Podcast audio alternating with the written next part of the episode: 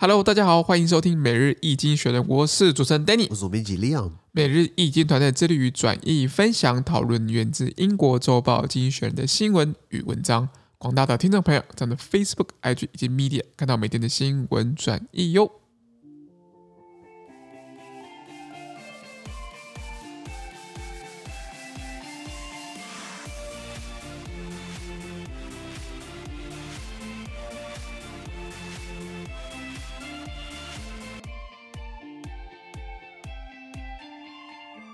今天我们要看到从经济学人截出来新闻，我们看到是十二月十五号礼拜三的新闻，而这些新闻呢，传送在每日新闻 Facebook、IG 以及 Medium 第六百九十一 po 里面哦。我们看到这个新闻是意大利的生育率不再那么意式浪漫了哦，意式很浪漫的，你想想看哦，呃，Vespa，我是 Cappuccino、Ferrari、Lamborghini、玛莎拉蒂、Alfa Romeo 一堆品牌名字了，对，很浪漫，对不对？是，意大利东西，意大利东西很有美感的，对。不过它现在它的生育率数字哦就没有美感了，哎呀。我们唱过意大利国歌，有没有唱过？呃，没有印象，哦，没有，对不对？哦，意大利国歌很激情哦，是这样子哦。Fratelli d'Italia, d'Italia se desta dell'elmo di Scipio se cinta la questa dove la vittoria se chiama la chioma se chiama si Roma idia la creo，然后就。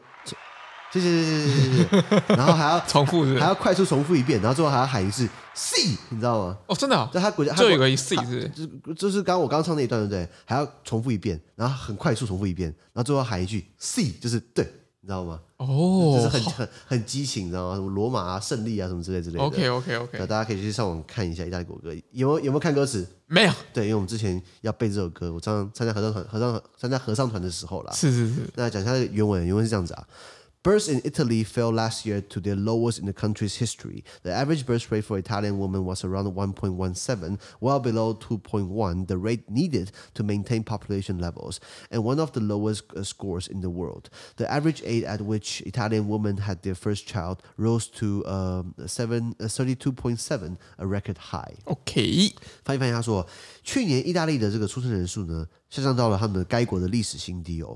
意大利的女性平均生育率是一点一七，那这个远低于你要维持人口水平所需要的二点一。也就是说，一个妇女她要生二点一个小孩呢，人口才能够正。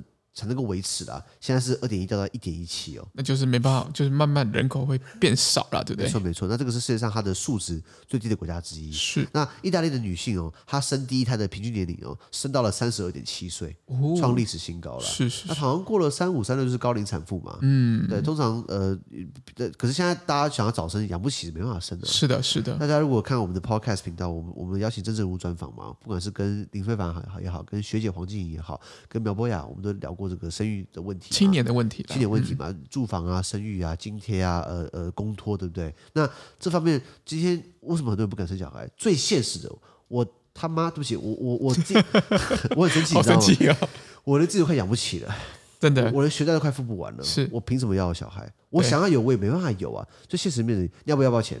要奶粉，要呃教育，要补习。公托很多，照顾很多，衣服很多，婴儿车对，所以加起来你没办法养，你知道吗？是 那没有小孩了，这是国安国家安全问题耶。对，我们现在缴税是养很多老中中老年人退休的人，那谁谁缴给我们？嗯，搞半天我我我都不想找劳健保了，嗯，呃不缴好像又不行，你知道吗？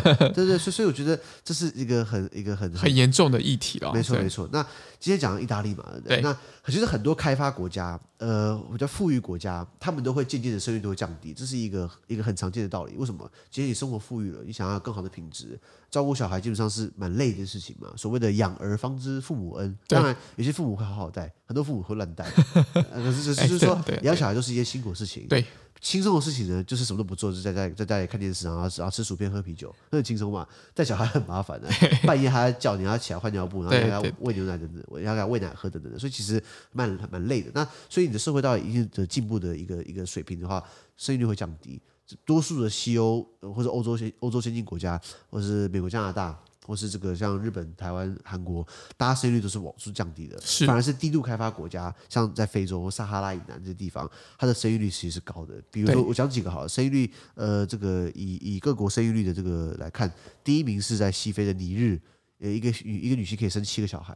嗯，好，安哥拉非洲是，呃，刚果非洲，马里非洲，查德非洲，贝南非洲，乌干达非洲，南苏丹非洲，索马利亚，普呃呃普隆地，南苏丹，呃莫桑比克，几内亚，赖比瑞亚，这这几个都是前十名都是非洲国家，非洲国家，不然就不然就中东的阿富汗，然后这个你看拉怀又是非洲，这个奈及利亚、苏丹、桑比亚、卡麦隆、狮子山共和国、坦桑尼亚、布基纳法索。我讲了一串都是非洲嘛？对，好，那我这是这是这是这是这是这个是比较高的生育率比较高的，通常都是比较穷的。因为什么？他们道理就是说，你要因为你生出来小孩，可能很多会夭折，因为要么得病没办法治疗，你生比较多，你才会有才会有成活率，可能可以存活个五成。对，至少你如果你生十个，至少会五个小孩，对可以分担家计嘛。好，那看台湾，台湾的生育率是全世界最低的，最低吗？最低的。像我我查到的是二零呃二零二零年的数据，这个是根据世界银行做的。那台湾生育呢？刚刚讲的意大利呢，是一个妇女可以生一点一七个小孩，对，我们是一点零七，一点零七。OK OK，所以所以 对不起，所以我们只为了你的人口要达到这个这这个维维持的话，二点一嘛，一个妇女二点一嘛，所以我们要两个妇女才能达到二点一。也就是说，照这个数据来看，再过一百年，台湾人口会少一半。对对对对对，自然自然的啦。对，然后那像日本也很低嘛，日本是日本是一点三八。啊，比比还是比我们高。那他们就说，日本到了西元三千年就会灭国了，就再过九百年，再再过九百五十，呃，就哎九百七十九年，日本就结束了。为什么？因为它照这种方式人口会萎缩嘛。对。那如果今天生育率持续降低的话，等于不用九百年，可能八百年就萎，就没错，就就没有人了嘛。那所以台湾是全世界最低的，第二低的是南韩，南韩比我们高，南韩是一点零九。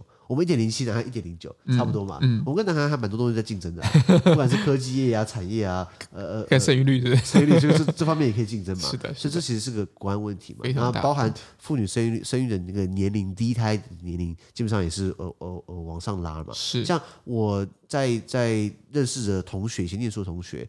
我认识有些女生，她们可能很早就生了。我认识一个女生，她二十五岁就生小孩了。那当然，他们家是脏话，然后家里也是比较传统家庭。哦，那那那那怎样？你是想要想到什么事情？没有想到，诶，好像知道这个人。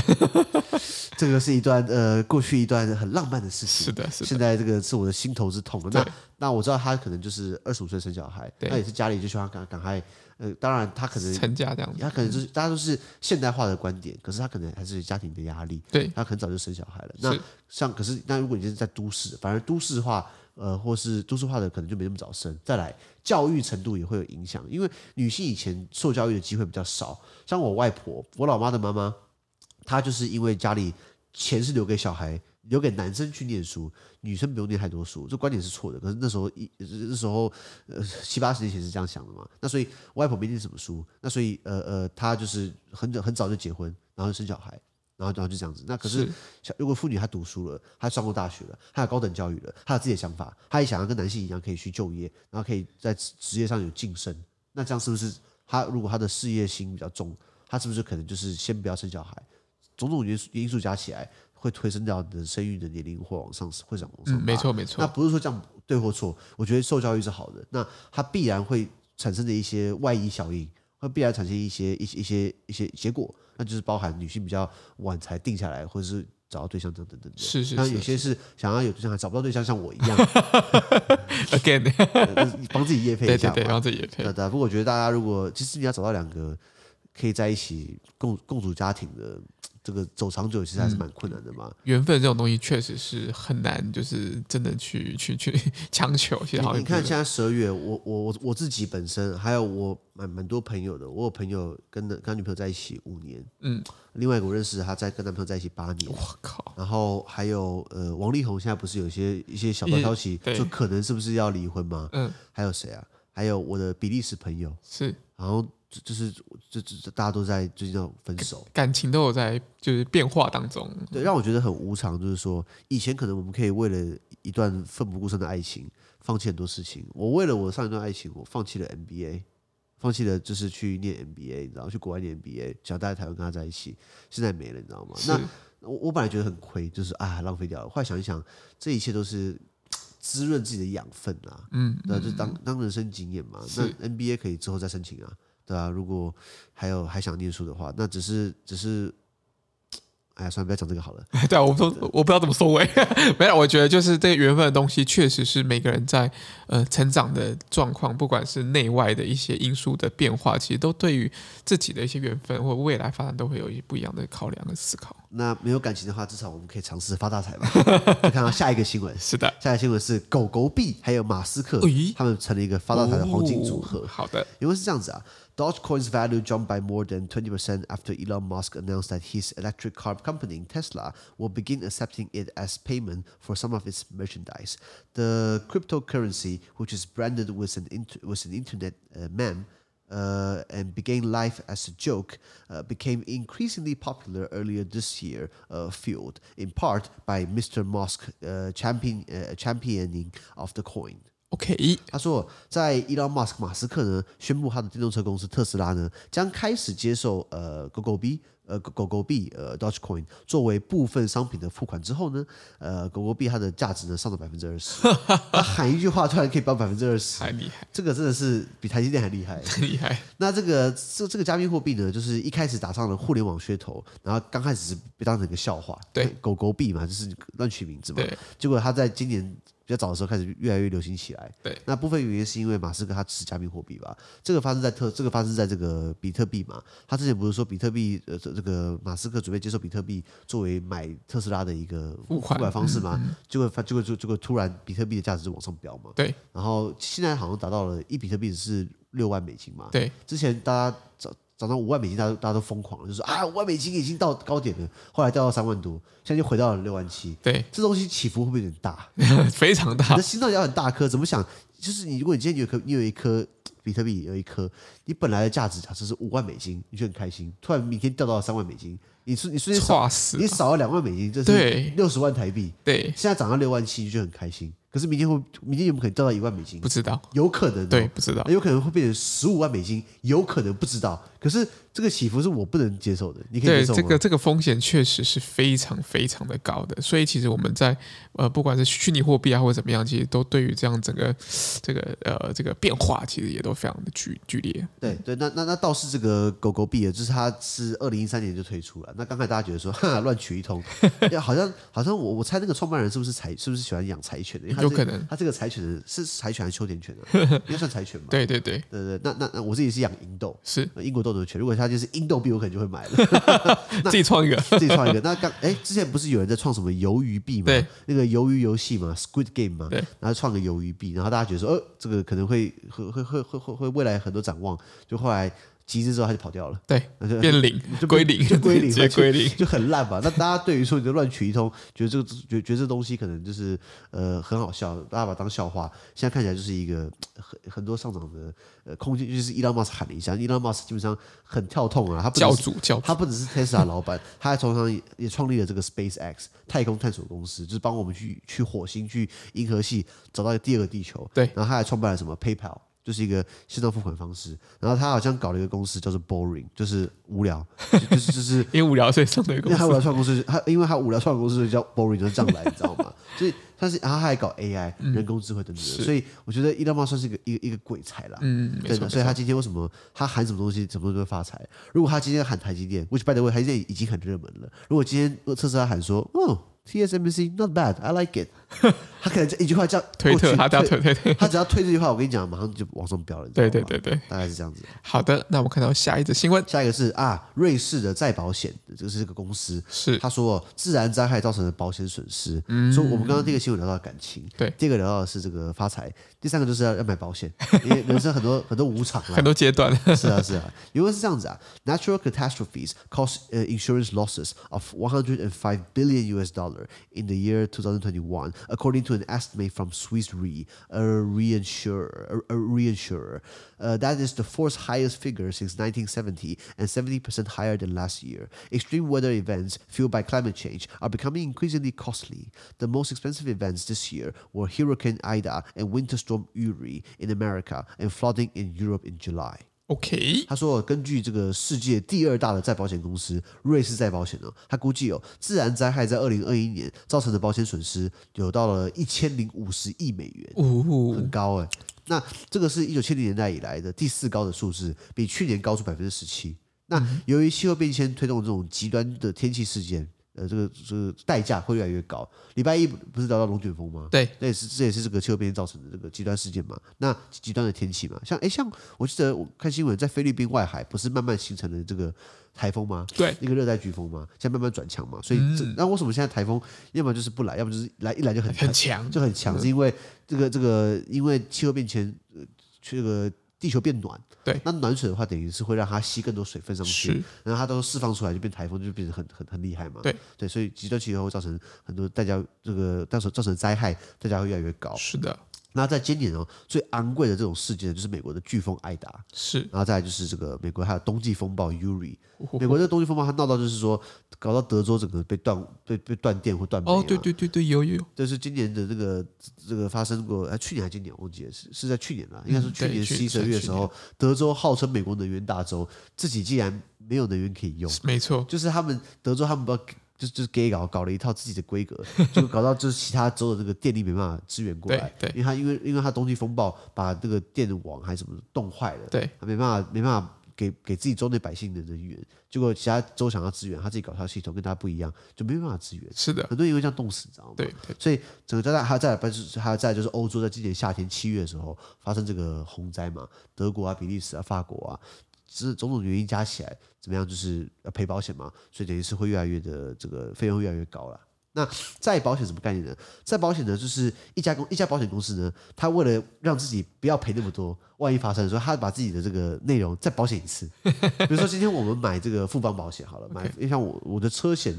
这个这个没有业配哦，我讲我讲个人经验，富邦的车险我觉得还不错，像华南啦，还是对，哎，我讲出来了，像其他家的，我觉得就我觉得就会有点小刁难，是就会有点就是说，像你可能修车花一万，嗯，理赔的部分，理赔那可能其他家就会，哎呀，这个补补漆就好，这不用换啦，会给你偷工减料，会给你就是打折，或是广告说某一家说什么，哎，事故的话我马上到场，半个小时就会有人到场，一个小时 会有人到场。其实更不会有人到场，广告是这样写的、啊。是是是，他跟你说啊，这个很临时啊，whatever，我我不想听借口。反正就是我保过几家，就是广告都不使啊。OK，我保过几家，我觉得富邦算是比较呃合理的啦，应该这样讲好。那那富邦他可能就是怕自己可能要赔很多很多钱。然后结果他就把这个他自己的这这些客户的东西，他再保险一家，为什么？他就有一个理赔上限，他不会赔到脱裤子。没错没错。那那那可能在不同环境下，比如像龙卷风啊、地震啊，或是这种疾病或死亡，对不对？那这种东西要赔很多钱嘛，所以他们可能就会再保险一家。那当然最好你没办法控制龙卷风会不会发生，当然没办法，没办法控制地地震会不会发生，没办法。对，所以有这样的一个再保险性质的。是。那那台湾人其实很爱买保险嘛。对，我们有人身什么人身险嘛，健康保险嘛，意外险嘛，旅游险嘛，储蓄险嘛，储蓄竟然可以保个保险，笑死了！因为我自己有买了，现在现在蛮后悔的。是是是。那那那那这种在保险，其实大家不要觉得很意外哦，在国外很流行，比如说慕尼黑，德国慕慕尼黑在保险，瑞士在保险，这个这个这个巴菲特股神巴菲特不是有个公司吗？对，叫做什么那个波克夏呃 Hathaway 嘛，波克夏海瑟威，他自己也有一个跟通用。公司搞一个再保险，哦，还有法国再保险、美国再保险，中国其实也有，韩国也有，所以这其实很多这种像卖给我们的保险叫零售保险，他们都想要收集起来之后呢，把它发给一个盘商，让让盘商去诶、欸、去承担一些这样子，所以他赔的话他不会也不会不是自己一个人赔啦，了解了解，了解嘛，那所以他们就觉得说今天赔很多钱。那赔钱的原因就是因为什么？因为气候变迁这样子。嗯，了解了解。是啊是啊。好的，那我们看到下一则新闻。下一个是我们看到的是哦，中国的经济出现了可喜的迹象。是。那它可喜的话，投资人应该是也可喜啊。我们昨天聊到说中国的这个经济啊，经济嘛，二零那当初很多外资进去去买股票或买债券，他二零一八年年底进去，到现在三年过去了，三年他的投资金额翻了一倍，不是吗？没错。那所以对于他们来说，哎，中国经济如果出现可喜的迹象，那他们应该更开心。没错。因为是这样子啊，China's economy is facing triple pressure according to its leaders, who gather on December 8th at the annual Central Economic Work Conference to set their priorities for the year ahead. Demand is shrinking, supply is strained, and expectations are weakening. Some cautious optimism about China's near-term prospects is returning, though. Exports from China to other parts of Asia were solid in November, points out, points out JP Morgan Chase, a bank, suggesting some hailing of international supply chains. Figures released on Wednesday may show an improvement in industrial production in November compared with the previous months, which has disrupted uh, by power cuts. The data may also register a pickup in infrastructure investment, which will help to offset the slowdown in home building. As for confidence in the economy, that will have been lifted by the conference conference itself, which promised to preserve what China's leaders call the six stabilities: employment, finance, trade, foreign and domestic investment, and expectations. OK，呃，翻译翻译，他说，为了来年之后制定的这个工作优先事项，开了这个中国中共的这个中央经济工作会议呢，在今年的十二月八号召开。什么意思？中国经济哦，共产嘛，对不对？所以他们需要这个党中央呢，呃，开了一个这个中央经济工作会呢，他二月八号呢开了这个会议来讨论工作优先事项，接下来怎么做？那据中国的领导人他们说，中国的经济面临三重压力。哪三个压力呢？第一个，需求萎缩；第二个，供应吃紧；第三个，未来的这个预估是衰弱的。所以，唰塞，唰塞，唰塞。因因为中国的的模式基本上，你要你要继续它的让它的要稳定，你要继续要让它可以有正当性，它必须要让人民有钱。对，台湾安全，人民有钱，这是谁的口号呢？那那所以，对中国来说也是，如果今天大家可能每天过得很好，也可能。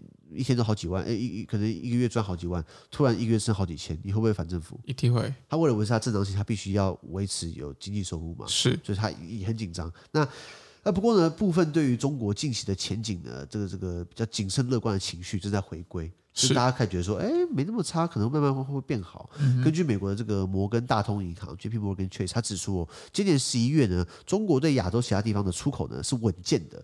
他透露，因为这个供国际供应链是有所恢复的。那礼拜三就是今天十二月十五号呢，公布的数据可以显示哦，十一月份它比上个月呃这个这个工业生产是有改善的。因为上个月干嘛？是大规模停电嘛？是的，缺电停电嘛。所以因为能源价格也很贵，所以他们可能就是拿拿油去烧电嘛，去去去生产电嘛。所以上个月因为这个缺电的关系，所以它工业生产不好。这个月。这个供电恢复正常了，所以所以慢慢的工业生产也恢复了，然后也表明了这个对于基础建设的投资有望回升，然后进而来抵消住房建设放缓的影响。记不记得我们聊过很多次，恒大不是爆炸了吗？对，呃，没有爆炸，就是恒大不是快欠很多钱，嗯，债务危机，债务危机，所以对于住房的需求，大家开始。开始缩手了，住房和炒房的那种投资开始缩手了。那这样子等于是放缓了这个住房建设，房子没没盖那么快了。不过他们在其他地方的这种基础建基础建设的投资有望回升，来抵消住房的这个这个这个萎靡吧。这样了解了解。那至于这个对于经济的信心呢？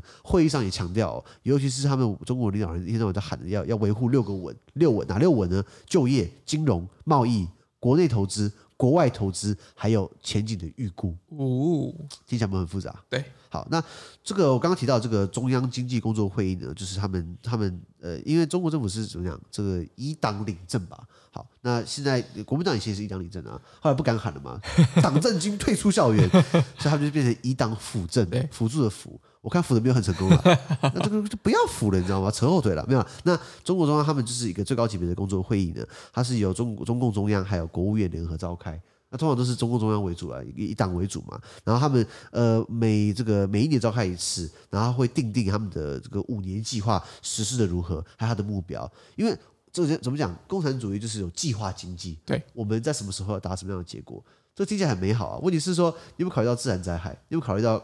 国 国际换队，会考虑到很多主客观或是你没办法预估的因素。对，不是什么东西都可以这个这个抓那么准。对，没错没错。你照我来算的话，我每年经济学应该发大财了，就还现在还是很 struggle 嘛。对那所以不能什么事情都可以预估到。那那可是他们不是他们不是这样想嘛？那当当如果你今天定出这个目标。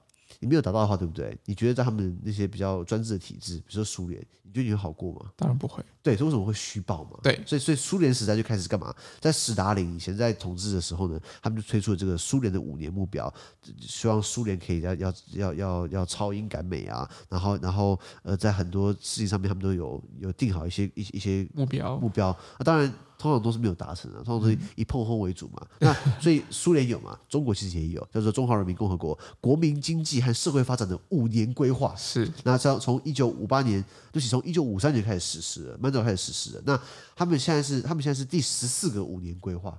比如说，他们第一个是一五计划，第一个五年计划是，再来是二五计划，第二个五年计划。三五就是第三个五年计划，现在是十四五，就是第十四个五年计划。对，他们喜欢很多奇怪的简称，比如说什么 什么什么呃二二二幺幺九八三九八五二幺幺，对，就是一九九五一九九八年的五个顶尖大学叫九八五或二幺幺，就是在二幺幺是是是是哪些学校啊？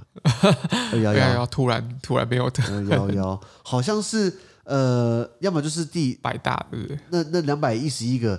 国家重点大学，我猜啊，不不然就是呃呃呃九八五二幺幺呀，我不知道，反正就是他们对几几个大学是比较有名的。呃，重点重点重点的一个预算。对对对，就台湾不是有百大嘛，对不对？对，可是百大的话，如果大家呃不是五年五百亿啦，嗯、教育预算就教育预算，可是其实你仔细看哦，多数的钱是跑到台大去的，台大台政清教啦。你去看那个、嗯、那个台大的校园，你看得很傻眼，他们可能一个系就一栋楼。或是一个系的其中一个所就可以一栋楼，是台大的国发所不就一栋楼吗？是那台大的政政治系社科院、新闻所也是一栋楼，所也是一栋楼。好，那那物理系可以就可以就一栋楼，一栋很大的楼。对对对，也有也有有企业捐款，有企业捐款。那你去看很多私立大学，可能一栋呢就塞了好几个系，对，还含教室、含教师办公室、还含行政中心，是。所以你看那个资源是分配不均的，你知道吗？他们说养一个台大学生要可以那个那个钱哦，可以拿来养三十八个大学生，所以。当然，这种东西你说要精英化吗？我承认精英化它有存在的必要，可是我并不那么推崇。我倒觉得说，你不给私校生，他已经不是不是那么会考试了，你不给他更多资源把他拉起来，那他未来会好吗？当然，好不好在于个人，师傅引入门，修行在个人。可是我觉得教育资源不可以这么悬殊了。对对，所以其实呃，比如说高等教育的公共化，可能很多呃利益团体可能也在也在倡导嘛，就希望就是呃呃多一点政府的经费挹注到私就私校的一些学费啊，或者怎么样，让让他降轻负担，然后反而国立大学的一些家庭。的学生家庭其实是还可以负担比较高的一个学费的一个标准。没错，你讲到重点了。台大有一年的入学新生，他们后来发现吓一大跳，他们的入学新生的户籍比例哦，差不多有五十趴是是是台台北市的，嗯，然后有很高比例是来自台北市大安区的。是大安区，如果大家知道，大安区就是天龙区吧，就是一个比较好的区啦。那当然，像像像大安区也有比较阴暗的角落，可是我在想说，总体来说，大安区是是比较富有的区。那比方说，富有家庭会提供小孩富有的这个教育资源，更让他考上台大，然后享受更好的教育品质。那我讲白话，如果你住在偏乡地区，就该死嘛，对不对？啊，对对，不应该，不应该，不应该这样子的。之后我觉得这个太悬殊了。可是问题是在台面上，政治人物就是有有有有喊出声量来的，不管政党，台大居多，你会发现，嗯，蔡英文什么大学？嗯，台大，台大法律，苏贞昌，台大法律，哦，台大法律，谢长廷，台大法律，哦，也台大法律，马英九。台大法律，陈水扁，台大法律，台大法律，呃，李登辉，台大农经，好，都台大人发现，对对，我们可以讲一堆政治人物，就是比较有名的，呃，都都台大出身的。那你觉得他们会想到这些盲点吗？呃，他们觉得说，对他们来说考试很简单，对他们来说考第一名是 OK 的。包含我们的很畸形的教育体制，告诉你，只要你考高分，考到好学校，你就是好棒棒。嗯嗯。那考我我讲实话，我我我我我跟大家坦诚，我以前考国中毕业要考基测吧，基本学习测验。现在有些奇怪，现在什么联考啊，什么什么学测啊，一大堆鬼东西的。我以前考基测，基测的话就是国英数自社，国文、英文、数学、自然跟社会嘛。好，这五科一科满分六十，这样满分三百分，对不对？对。知道我考几分吗？一一不记得，一一半还一半还不够，我考一百四十几分呢。是啊，PR 值会不会算？比如说 PR 九九是建中，对啊，PR 九八是师大附中，whatever。你知道我 PR 多少吗？我 PR 四十几，是算是很后段班的。可是我靠自学，所以。不见得是说你当初国中基测考不好你就烂掉了，你知道吗？可是我们的自助会让我们这样子。对，然后然后我是因为后来靠转学考的方式考到了我的喜我我喜欢的学校，然后发展自己的兴趣，所以今天为什么可以 P 经济学？可以后来你后来去国外百大那两个硕士。对，所以当初以前不好，那如果我以前呃这个跑到了一些比较后段班的私立高职，是不是就是很容易就是会走偏？对对，所以我觉得这个那那你 PR 考几分？哎，国中毕业基测。应该是九十五吧，我记得。你 PR 九十五，我我我我记得啦，我记得我记得我记得这九。你有没有记错？八十五还是九十五啊？九十五，很高哎、欸，就是算很高哎、欸。嗯，应该应该是说，就是其实呃，因为我们其实不，我们升学考试一直在变革啦。我们其实呃三百分，当时因为我我我我们好像都是三百分啦，我们是三百，我们俩三百分，可是我们俩考一样的制度，对，我们是一样的制度。然后我四十五，你九十五，其实一样的标准，就是其实他是希望把这个差距变小，因为以前如果都是。